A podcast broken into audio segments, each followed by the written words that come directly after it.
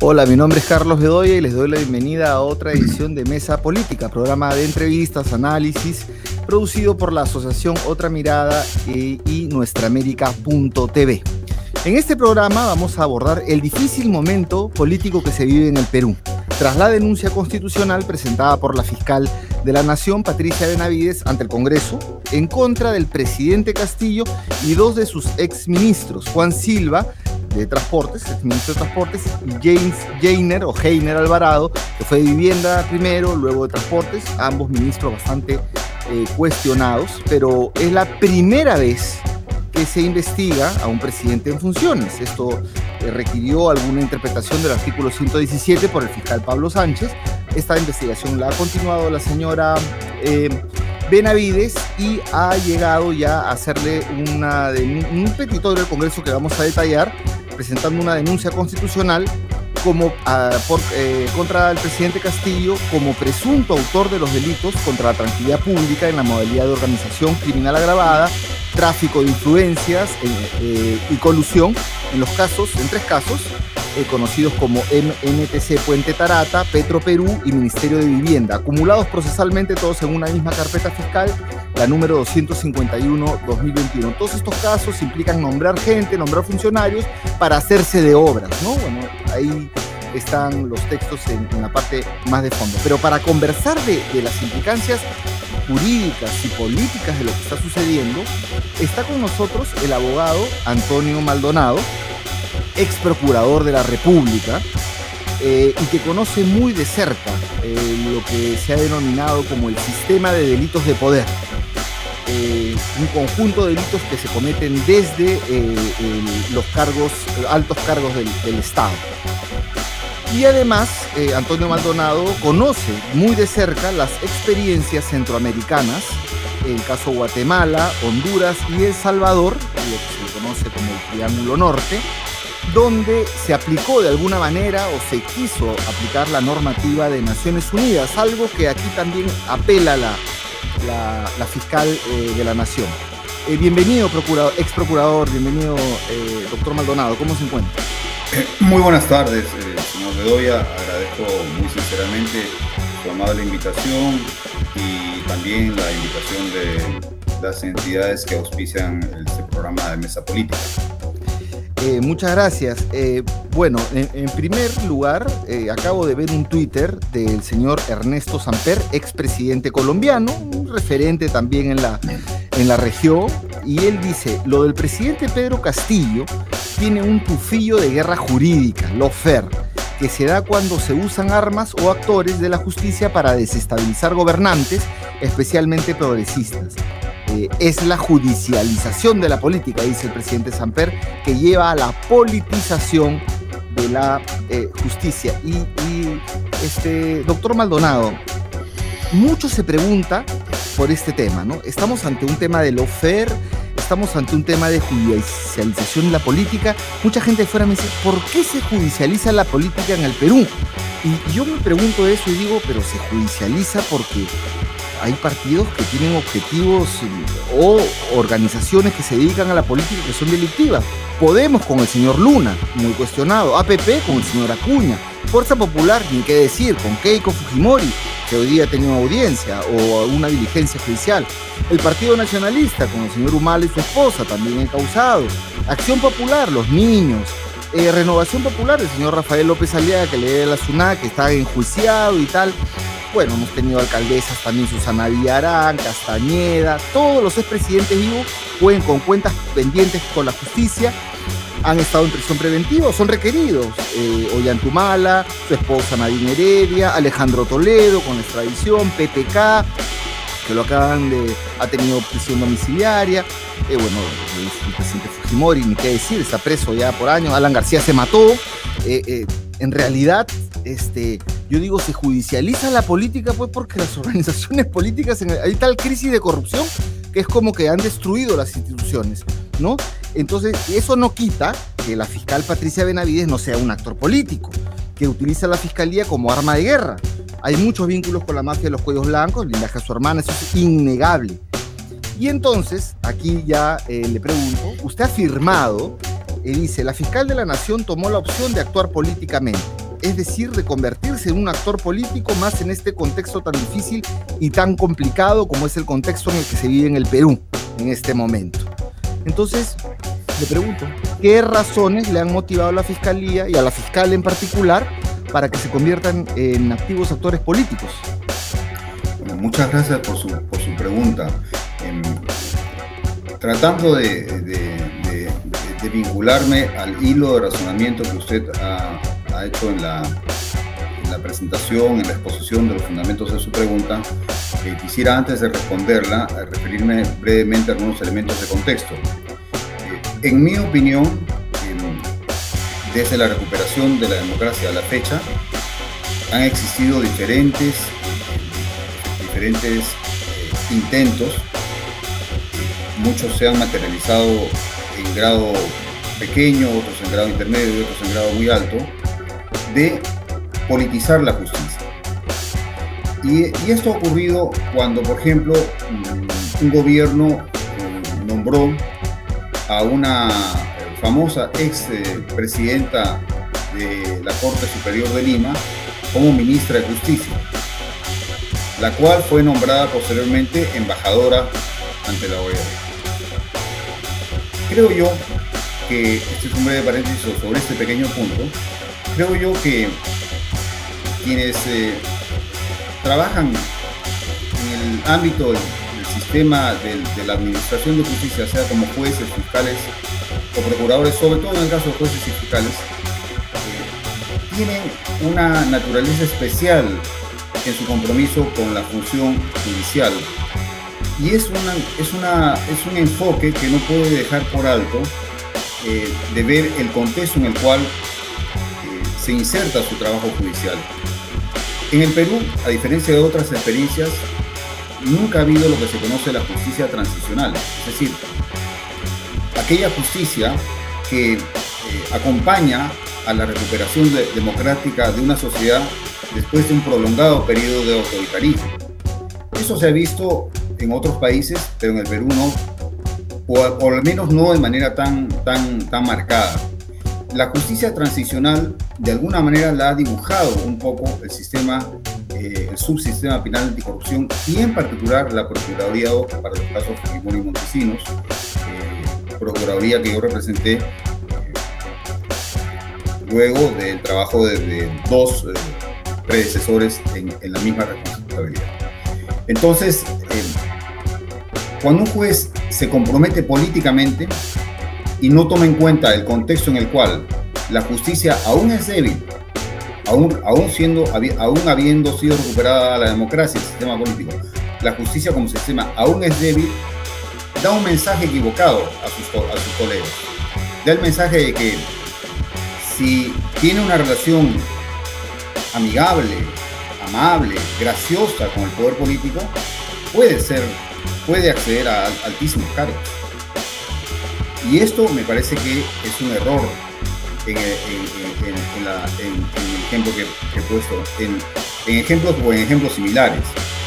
Ahora, este es un grado, yo diría, menor o bajo de politización de la justicia, pero antes de lo que ha ocurrido con la denuncia constitucional presentada por la fiscal de la Nación, han habido otros, otros, otras experiencias aún más serias o graves de politización de la justicia.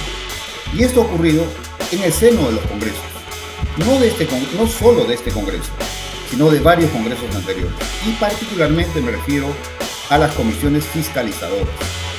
Cuando éstas han pretendido suplantar el papel de los órganos de la Administración de Justicia y usurpar sus funciones. Y en este caso me refiero concretamente, por ejemplo, a la, a la famosa Comisión Bartra. Una comisión diseñada para la impunidad. ¿La impunidad de quiénes? De la señora Keiko Fujimori y del señor Alan García. Auténtica lawfare, o sea, derecho penal del enemigo. Mis amigos no los toco, pero a mis enemigos políticos sí les aplico toda la fuerza de la ley. Pero en ese proceso, este tipo de comisiones usurpó funciones que le corresponden al Ministerio. Entonces, digo yo que esto, es, este, este, estas particularidades del contexto que describo se han observado hasta antes de la presentación de la denuncia constitucional del actual fiscal de la Nación. A partir de lo que ha ocurrido con la presentación de dicha denuncia constitucional, lo que vemos es un fenómeno diferente. Observamos un fenómeno de no de politización de la justicia, sino de judicialización de lo político. Y esto es, reitero, los conceptos que expresé cuando dije que la señora fiscal de la Nación había decidido jugar como actor, eh, asumir un papel como actor político. Que creo yo es el peor de los errores que puede cometer un ministerio público cuando tiene un caso donde hay donde los, protagonistas principales son políticos. Por eso es que el caso tiene esa connotación. Es presidente de la República, es como usted describía tales o, cuales congresistas, tales o cuales líderes de partidos políticos, etc. Esa es la naturaleza que da eh, la naturaleza, las, características de esos protagonistas, lo que da el carácter de un caso político. Entonces, cuando la escena del crimen, que es una escena técnica, o sea, la escena del crimen del homicidio tiene tales características, la de la violación tiene, tiene otras, la de la corrupción eh, política o, vinculada a la delincuencia de poder tiene, tiene otras. No hay por qué eh, darle a esa escena del crimen un contenido y una valoración eh, por fuera de lo judicial, porque se explica por sí misma. Es, decir, las conductas tienen que encuadrarse en ciertos tipos penales. Y esos tipos penales, para entenderlos como ocurren, deben ser eh, descritos en un contexto determinado. Y, sobre todo, aplicar las teorías más importantes para tratar de entender cuál fue la naturaleza del ilícito o de los ilícitos consumados y la posible responsabilidad como autores, coautores eh, cómplices, etcétera, etcétera. Entonces, acá hay dos momentos. Uno que terminó, o que tal vez sigue junto con el que se inició, de politización de la justicia, y otro que la señora Benavides ha inaugurado, que es la judicialización de la, eh, de la política. Muy interesante lo que señala el doctor Maldonado, porque yo recuerdo mucho, y la gente también que nos ve lo recordará, que se hablaba eh, hace algunos años de la apristización del Poder Judicial o de la fujimorización del Poder Judicial. Eh, recuerdo cuando Alan García, siendo presidente, no me equivoco, le pidió a un fiscal, fiscal Peláez, que lo investigue, que le archivó para que vean. Que... Entonces, efectivamente, sí se había esta, eh, esta politización de la justicia. Se hablaba de em, del control que se ejercían eh, no solamente los partidos políticos, sino empresas, economía ilegal en el Poder Judicial, y ahí está pues el caso de los cuellos blancos. Cuando dice el señor Samper que esto tiene un tufillo, judicialización, yo siempre diría, bueno, efectivamente, un tufillo, pero el Perú es un caso especial, ¿no? Porque no se trata pues tampoco Castillo de un presidente progresista, ¿no? No, no hay un atisbo de cambio digamos, de ese punto de vista. No es que por hacer los cambios o por hacer las reformas le están haciendo esto. Eh, hay una pugna enorme eh, em, y bueno, vamos a ver qué salidas hay. Pero más allá de, este pedido controvertido, la fiscal este, ya vamos a detallar eh, exactamente qué ha pedido, pero más allá de lo que ha pedido y si tiene razón, hay posiciones diversas, ¿no? Este, ya ha golpeado el núcleo duro del presidente Castillo fuertemente, porque más allá del pedido, ha encausado, ha metido en, detención preliminar, ha hecho un montón de cosas contra el núcleo de apoyo del presidente de la República. Es decir, ha encausado a sus asesores. Está preso Viverto Castillo, está preso eh, Salatiel o capturado, digamos, eh, Salatiel Marrufo y otros que han sido sus asesores por obstrucción a la justicia, que es otro delito que se les imputa ya al, entorno, también al círculo de los chotanos. Eh, segundo Alejandro Sánchez, del dueño de la Casa Zarratea, Auner Vázquez, también del círculo de los chotanos, también de este otro círculo el presidente de los chiclayanos, los financistas, y ni qué decir los niños de Acción Popular que eran su base. Entonces es como decir que un gerente va a su oficina y han metido presos al administrador, al contador, a los operadores, a todos, y se queda simplemente solo, ¿no? Eh, a los ministros, bueno, tienen, son aforados, eh, tienen ¿no? juicio, pero digamos, ya han golpeado al, núcleo duro del presidente. Por eso ha presentado una acción de amparo el presidente de la República. ¿Cómo ve usted esto? Mire, precisamente es lo que más llama la atención. Usted ha descrito uh, un caso notoriamente bien construido, un caso sólido, y de eso no hay, no hay duda alguna. Los hechos que, se describen en la denuncia constitucional de la fiscal de la Nación, eh, creo yo, son, son veraces en un, en un alto nivel, en un alto grado. Es decir, el Ministerio Público no está inventando un caso para perseguir a un pobre indefenso político.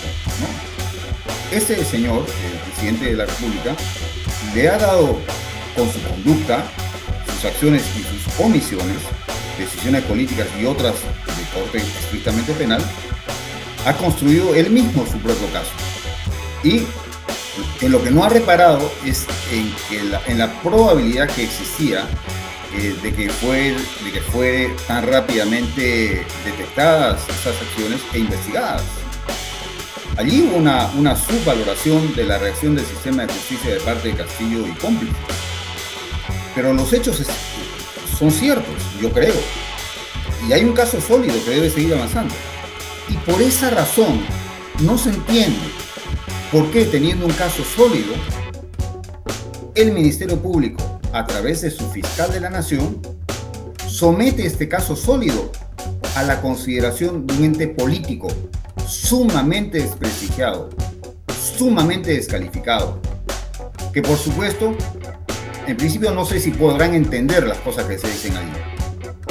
Pero aún si hay algún ex representante del Ministerio Público en el Congreso que ayude a entender las cosas, no hay una voluntad de buena fe democrática para tratar de ver este tema sometido a consideración del Congreso por la señora fiscal de la Nación por vía de su denuncia constitucional desde una perspectiva de, eh, de fortalecimiento del Estado de Derecho, una visión más amplia que el mismo caso, de ver cómo a pesar de esta situación lamentable protagonizada por el presidente de la República y sus cómplices, se debe eh, tratar de salir adelante fortaleciendo las instituciones de la justicia del Estado de Derecho y no utilizando este caso tan triste y lamentable, protagonizado por este señor, de una manera tal que sus clubes políticos, sus pequeñas corporaciones, sus pequeñas ambiciones, sus miradas pequeñas del mundo y de estos pobres líderes que están eh, allí en el Congreso, y sus partidos, digo,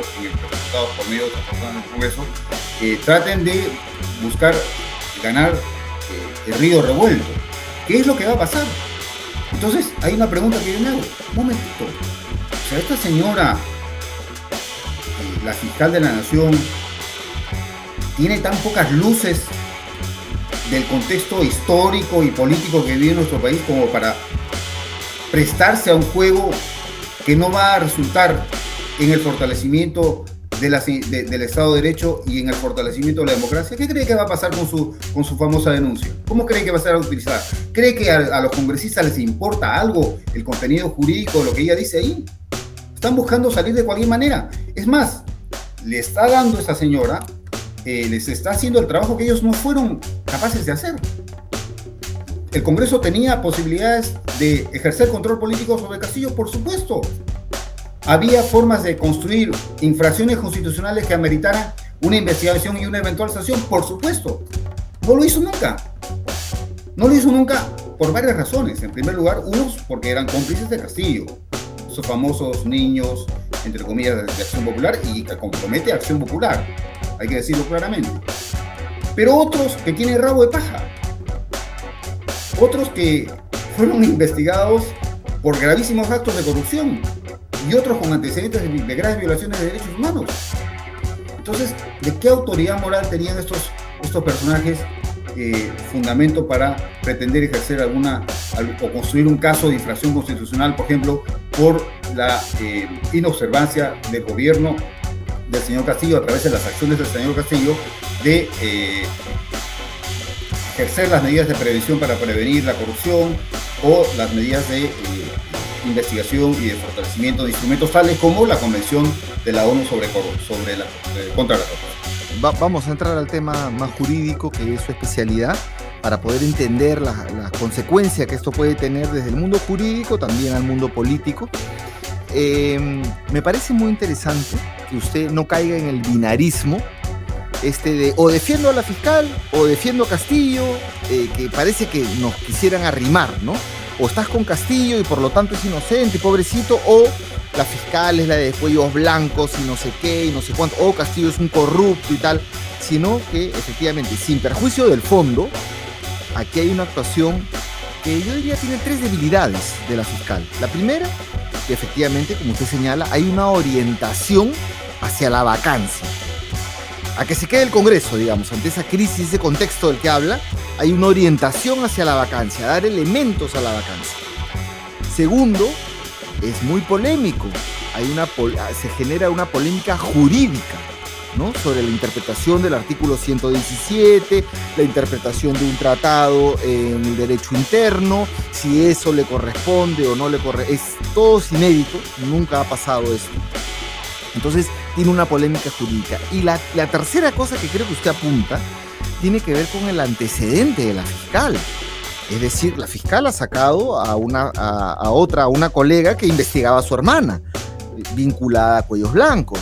Por lo menos eso es lo que se señala en la prensa. Y finalmente, eh, mintiendo, ¿no? Porque la fiscal era muy productiva, la que sacaron porque investigaba a la hermana del actual fiscal de la nación. Entonces tiene esas tres debilidades, ¿no? Con esas tres debilidades, la fiscal ha pedido exactamente al Congreso qué cosa. ¿Qué es lo que le está pidiendo la fiscal al Congreso de la República?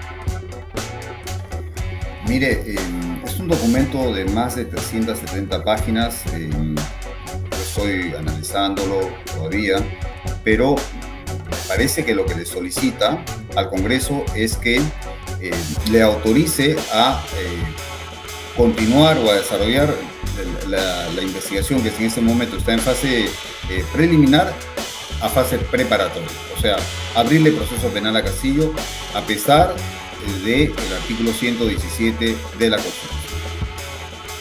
Creo que va por ahí la, si uno trata de leer con buena fe lo que, lo que ella plantea. Va por ahí más o menos el planteamiento, pero no, no está claro. No está claro ¿Qué quiere? O sea, que le permitan acusar al presidente y por lo tanto que el presidente en ejercicio vaya a juicio. Exactamente, exactamente. Pero em, volviendo al punto que usted planteaba sobre la existencia de un caso fuerte, no un caso débil, sino un caso fuerte, jurídicamente fuerte. La investigación, eh, a pesar de, de, ciertos dislates, por ejemplo, el que se ha difundido hace poco respecto de lo afirmado por la, fiscal eh, que lidera el equipo de la Fiscalía contra la Corrupción de Poder, señalando que los investigados deben probar su inocencia. Esa es una tontería absoluta. Eso no es así. No es así, de ninguna manera. Pero a pesar de todo, hay un caso está fortaleciéndose, hay un caso fuerte. Entonces, yo como fiscal de la Nación, si tengo estas, estas he, logrado llegar a este nivel de investigación, tengo una investigación que me da esta solidez en mi intervención, para justificar mi intervención, lo que yo hago es, tal cual pasó con la disposición del ex fiscal de la Nación, Pablo Sánchez. Sometió en esa oportunidad a consideración del juez supremo investigador y instructor, Juan Carlos Checle, esta disposición, su contenido en realidad lo hizo el abogado del investigado, pero eso no importa. Y al final, la Corte Suprema respaldó la disposición fiscal de Pablo Sánchez, que reinterpretaba el enfoque a través del cual se permitía al Ministerio Público intervenir. Con esa misma lógica, lo natural habría sido, o un caso fuerte, no es ir al Congreso, sino ir al Poder Judicial. Entonces, ¿qué hago? ¿Qué hace el Ministerio Público? Va al Congreso. A un Congreso, en, primer lugar, que no tiene, que no tiene las competencias para investigar un delito. Menos cuando está vigente un artículo que lo impide. que no es que uno lo, el artículo 117 lo, ponga como un paradigma normativo, no, es todo lo contrario. Es, es, es una de las expresiones de la constitución que se hizo durante la dictadura y que lamentablemente los actores políticos en la democracia no han sido capaces de eh, abrogar, reformar, cambiar, eh, eh, sustituir por otra nueva, acorde con un Estado de Derecho moderno. Entonces, eso es lo que ha pasado. Y el ¿Usted cree que la fiscal está tratando de cambiar la correlación de fuerzas en el Congreso, de que no obtenían la vacancia, cambiar eso? ¿Eso es lo que ella apunta? ¿Y esa es su actuación política? ¿Cambiar la correlación de fuerzas en el Congreso? ¿Para que vaquen? Mire, a, tanto no, no, llega mi, capacidad de análisis, ¿no? Eso habría que preguntárselo a ella. Lo que yo veo es que el Ministerio Público fue incoherente cuando eh, el entonces fiscal de la Nación, Pablo Sánchez, hizo una reinterpretación correcta, por supuesto, de las posibilidades que tenía el Ministerio Público, de investigar a un presidente en Pero lo que no hizo el Ministerio Público, paralelamente, es plantear la necesidad de reformar, abrogar, lo que se quiera, el artículo 117 de la Constitución. Y no lo hizo por, por temor institucional, porque de alguna manera los sectores que defienden la famosa Constitución del 93 se han parapetado en un tono en el cual no solo hay un debate normativo, sino amenazador. Es decir, a cualquiera que diga que esta constitución hay que cambiarla, le saltan y le caen encima eh, eh, lanzándole los peores, los peores calificativos. Entonces, ningún fiscal de la nación ni ningún miembro del Ministerio Público, salvo uno, y eso hay que recordarlo, el fiscal Cubas Villanueva, entonces eh, fiscal a cargo del caso La Cantuca, que planteó una reforma del artículo 117, pero los demás no, teniendo no solo la posibilidad, no, no estoy hablando de el derecho, teniendo el deber, el deber constitucional de informarle al Congreso de la Nación acerca de los efectos invasivos en la legislación vigente. ¿Qué efecto invasivo más notorio que este? Entonces, eh, lo que no hizo el Congreso, eh, perdón, el Ministerio Público en ejercicio de esa atribución, esta señora lo pretende hacer por una vía muy complicada, por la vía de la interpretación de un artículo de la Convención de las Naciones Unidas contra la Corrupción, entonces por vía de esa interpretación diciendo que la corrupción es también, eh, viola también derechos humanos, por tanto la Convención de la ONU contra la Corrupción también es un tratado de derechos humanos, por esa vía forzada pretende eh, que no se aplique el artículo 117. Claro, quiere, quiere usar reformarlo.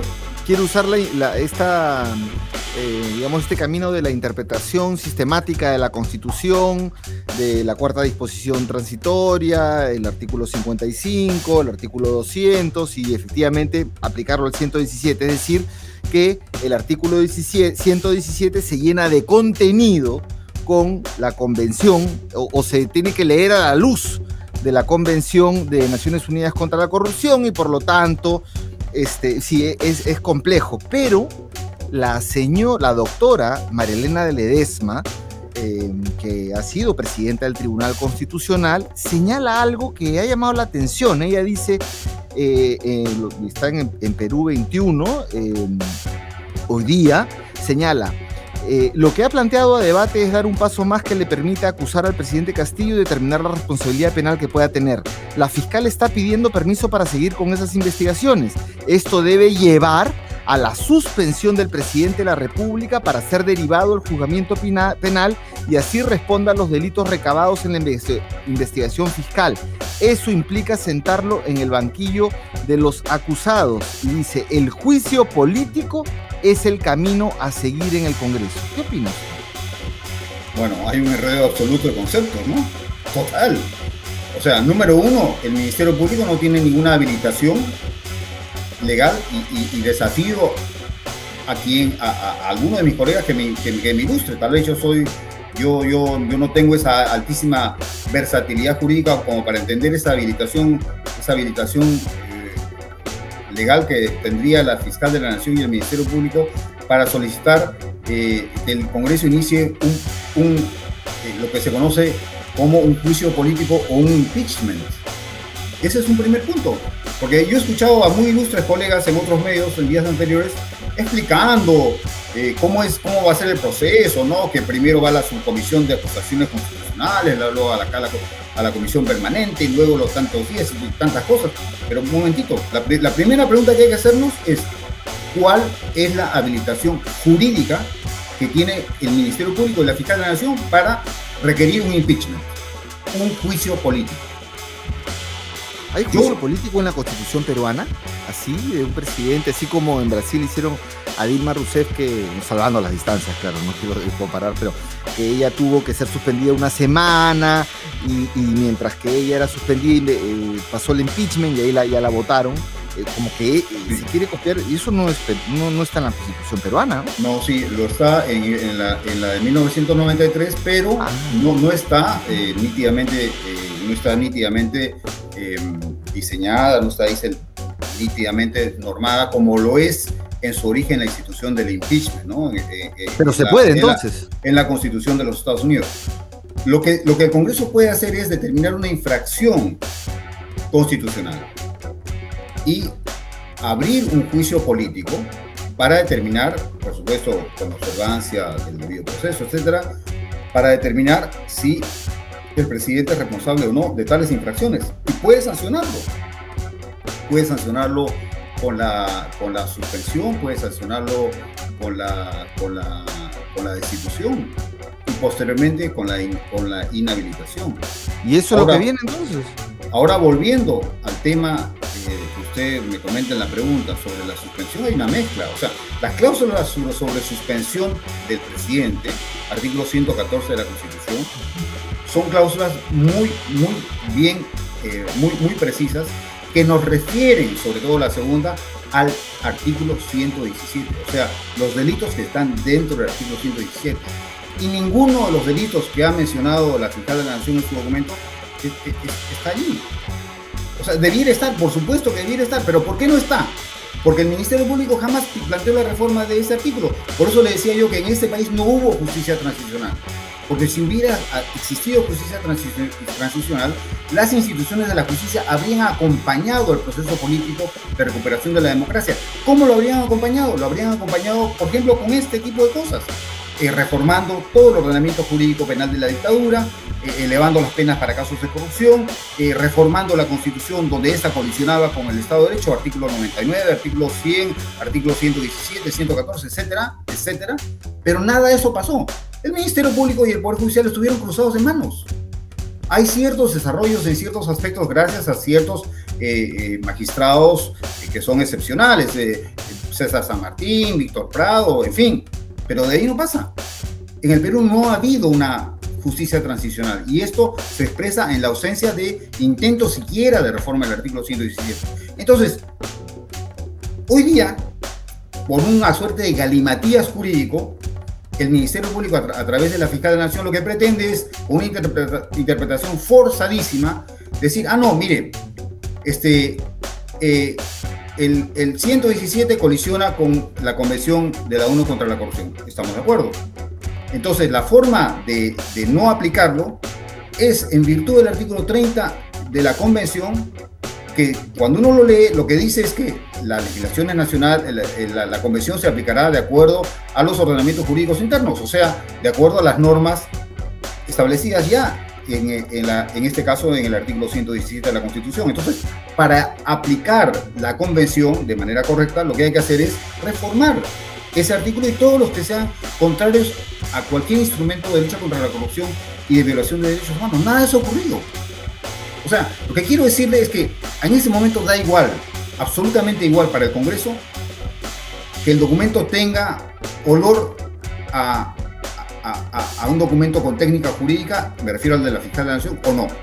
Porque no hay la voluntad de buena fe, sincera, de parte del Congreso, de, de ver este problema de la mejor manera, pensando, a ver, acá hay un problema, ¿cómo salimos de él de tal manera que todos ganemos? Incluso el perdedor, incluso Castillo. Porque usted mencionó el caso del expresidente García, muy, muy, trágica, muy trágico final. Mire, quizá si durante el primer gobierno del señor García el sistema de justicia, en vez de haber sido complaciente con él a través de vocales que todos conocemos en, el, foro de la abogacía. Sabemos por nombre quiénes son o quiénes eran, porque algunos ya murieron. sometieron el Poder Judicial a la captura, en este caso del APRA, si el señor García no hubiera conocido el sabor de la impunidad, quizás se hubiera controlado un poco y quizá su vida no, no se habría perdido. Porque finalmente se aplicó una pena que ni siquiera está prevista en el ordenamiento jurídico penal, la pena de muerte. Por supuesto, no la aplicó el mismo. Lo que quiero decirle es que, mire, o sea, cuando uno dice que hay que tratar de salir un problema con valores democráticos, es porque esto es real. O sea, si uno le, si, los gobernantes aprenden que, que, no obstante lo que todo lo mal que hagan, no hay sanción de ningún tipo, bueno, van a seguir haciéndolo hasta que esto se detenga. Por eso es tan importante no solo la sanción, sino el medio a través del cual se logra esa sanción. Por eso, por supuesto que estamos de acuerdo que la conducta del señor Castillo es totalmente reprochable y jurídico penalmente reprochable y en algún momento debe ser condenado. Por supuesto, yo estoy de acuerdo con eso, lo he señalado siempre.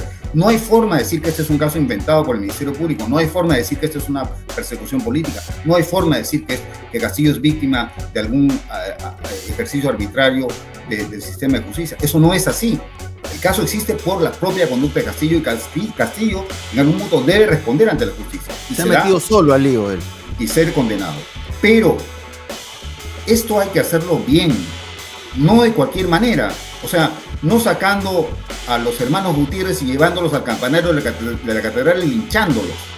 Es, así no avanza una sociedad que está eh, imbuida de valores democráticos y con un Estado de Derecho que quiere fortalecer y no debilitar. Entonces ya para terminar, doctor Maldonado, eh, muy interesantes sus reflexiones.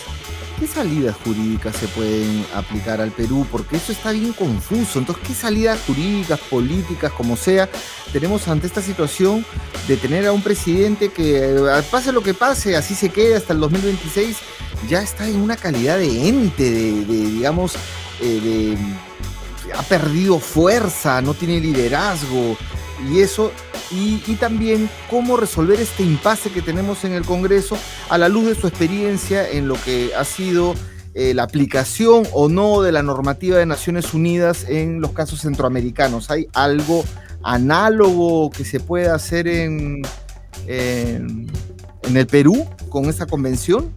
Mire, empezaré por lo último, las experiencias centroamericanas, empezando con Guatemala, con la Comisión Internacional contra la Impunidad CICIG, luego siguiendo con Honduras, eh, con la MASI, eh, un órgano hecho en, convenio con la OEA, y una réplica pequeña de esos instrumentos en El Salvador, que no duró mucho. Eh, todo esto se hizo en el marco de un contexto que yo diría no es replicable. No es replicable, por lo menos en el Perú.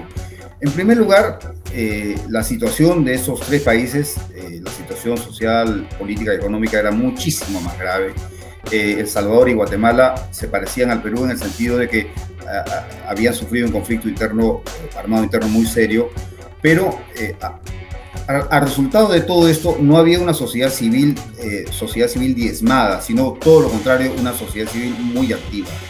Y esta es la sociedad civil muy activa, muy vibrante, que es la que logró sacar en Guatemala, sobre todo a través de Helen Mack, hermana de Viva Maga, antropóloga que fue asesinada de cincuenta y tantas generadas por un sargento del Estado Mayor Presidencial, un tipo tímido crimen de, Estado, eh, en, Ciudad de Guatemala, eh, sobre todo por eh, trabajo y lucha de Helen Mack y otras organizaciones de la sociedad civil guatemalteca que presionaron y presionaron al Estado guatemalteco hasta lograr en consenso, en alianza, de, de, acuerdo con la Secretaría General de la Organización de las Naciones Unidas, lograron una, un instrumento de esta naturaleza, sui generis. No está en el capítulo 7 de la Carta de la ONU, no es un tribunal ad hoc internacional, etcétera, etcétera. Este instrumento fue muy valioso en Guatemala hasta que, bueno, por razones que no, no, no, viene al caso en este momento desarrollar, murió. Eh, lo de la MASI fue algo también excepcional, yo creo que es, reitero, muy difícil que se pueda replicar en el Perú. Pero fíjese, lo que quiero decirle es lo siguiente. No obstante, que en nuestro país no hemos tenido un instrumento como la CICIC o uno similar como, el de la MASI en Honduras, no obstante, han existido logros muy importantes hechos con eh, auténtico eh, trabajo eh, y, esfuerzo nacional. Me refiero, por ejemplo, al, trabajo hecho por la Procuraduría de dos casos Fujimori y Montesinos, en todo lo que fueron los casos Fujimori y Montesinos, hasta que un ministro del, gobierno, del segundo gobierno del señor Aprista, aniquiló esa Procuraduría. esa Procuraduría hizo sin ayuda internacional sofisticada como la que tuvo Guatemala, Honduras o El Salvador, hizo un trabajo absolutamente encomiable. Y también lo ha hecho de alguna manera el grupo, el pequeño grupo de fiscales que tiene a su cargo el, caso denominado Lavallato. Es decir, lo que quiero decirles es que cuando hay voluntad institucional, cuando hay auténtica eh, voluntad eh, institucional de fiscales, jueces y abogados de sacar adelante un caso y luchar contra la impunidad, se puede hacer a pesar de no tener la ayuda internacional, a pesar de no contar con instrumentos tales como los que hemos mencionado. Pero de otro lado también es importante señalar que eh, en el Perú las cosas eh, no están ocurriendo de una manera eh, simple, sino más bien de una manera muy compleja. Todos los, todos los, todos los estándares están en el más alto grado de complejidad. Corrupción, captura de las instituciones, eh, etcétera. Entonces no hay una salida fácil eh, y, es difícil pensar que alguien va a encontrar una salida fácil. Pero lo que es importante es de destacar el papel que puede tener, por ejemplo, plataformas independientes como la suya eh, y otras similares, pero también en alianza con la sociedad civil, que finalmente es la que va a reclamarle a, los poderes hoy pan legitimados, no solo el Ejecutivo, sino el Legislativo, eh, la necesidad de pensar en el país antes de pensar en sus mezquinos y particulares intereses. Bien, bueno, pero vamos a ver qué, cómo ocurre. Yo la verdad es que le agradezco, doctor Maldonado, por, su ilustración. Y bueno, estos días van a ser bastante complejos. Estos días van a ser muy movidos. Mañana, estamos grabando día jueves, mañana sale esta entrevista, el viernes 14. También es el mismo día en que va a sesionar la subcomisión de acusaciones constitucionales. Y bueno, en fin, en medio además de una crisis económica mundial, creo que esto eh, es, es, eh, es preocupante, ¿no? Bueno, muchas gracias. No sé si quiere agregar algo más o pues eh, creo que hemos cubierto todos los temas. Eh, le, reitero mi agradecimiento por su amable invitación y, bueno, este, esperemos que, lo mejor ocurra para nuestro país. Bien, muchas gracias. Eh, bueno, hemos llegado al final del programa. Amigos, amigas, les recordamos entrar a la página de otramirada.p y nuestraamérica.tv para encontrar esta entrevista, otras más y mucha más información. Gracias.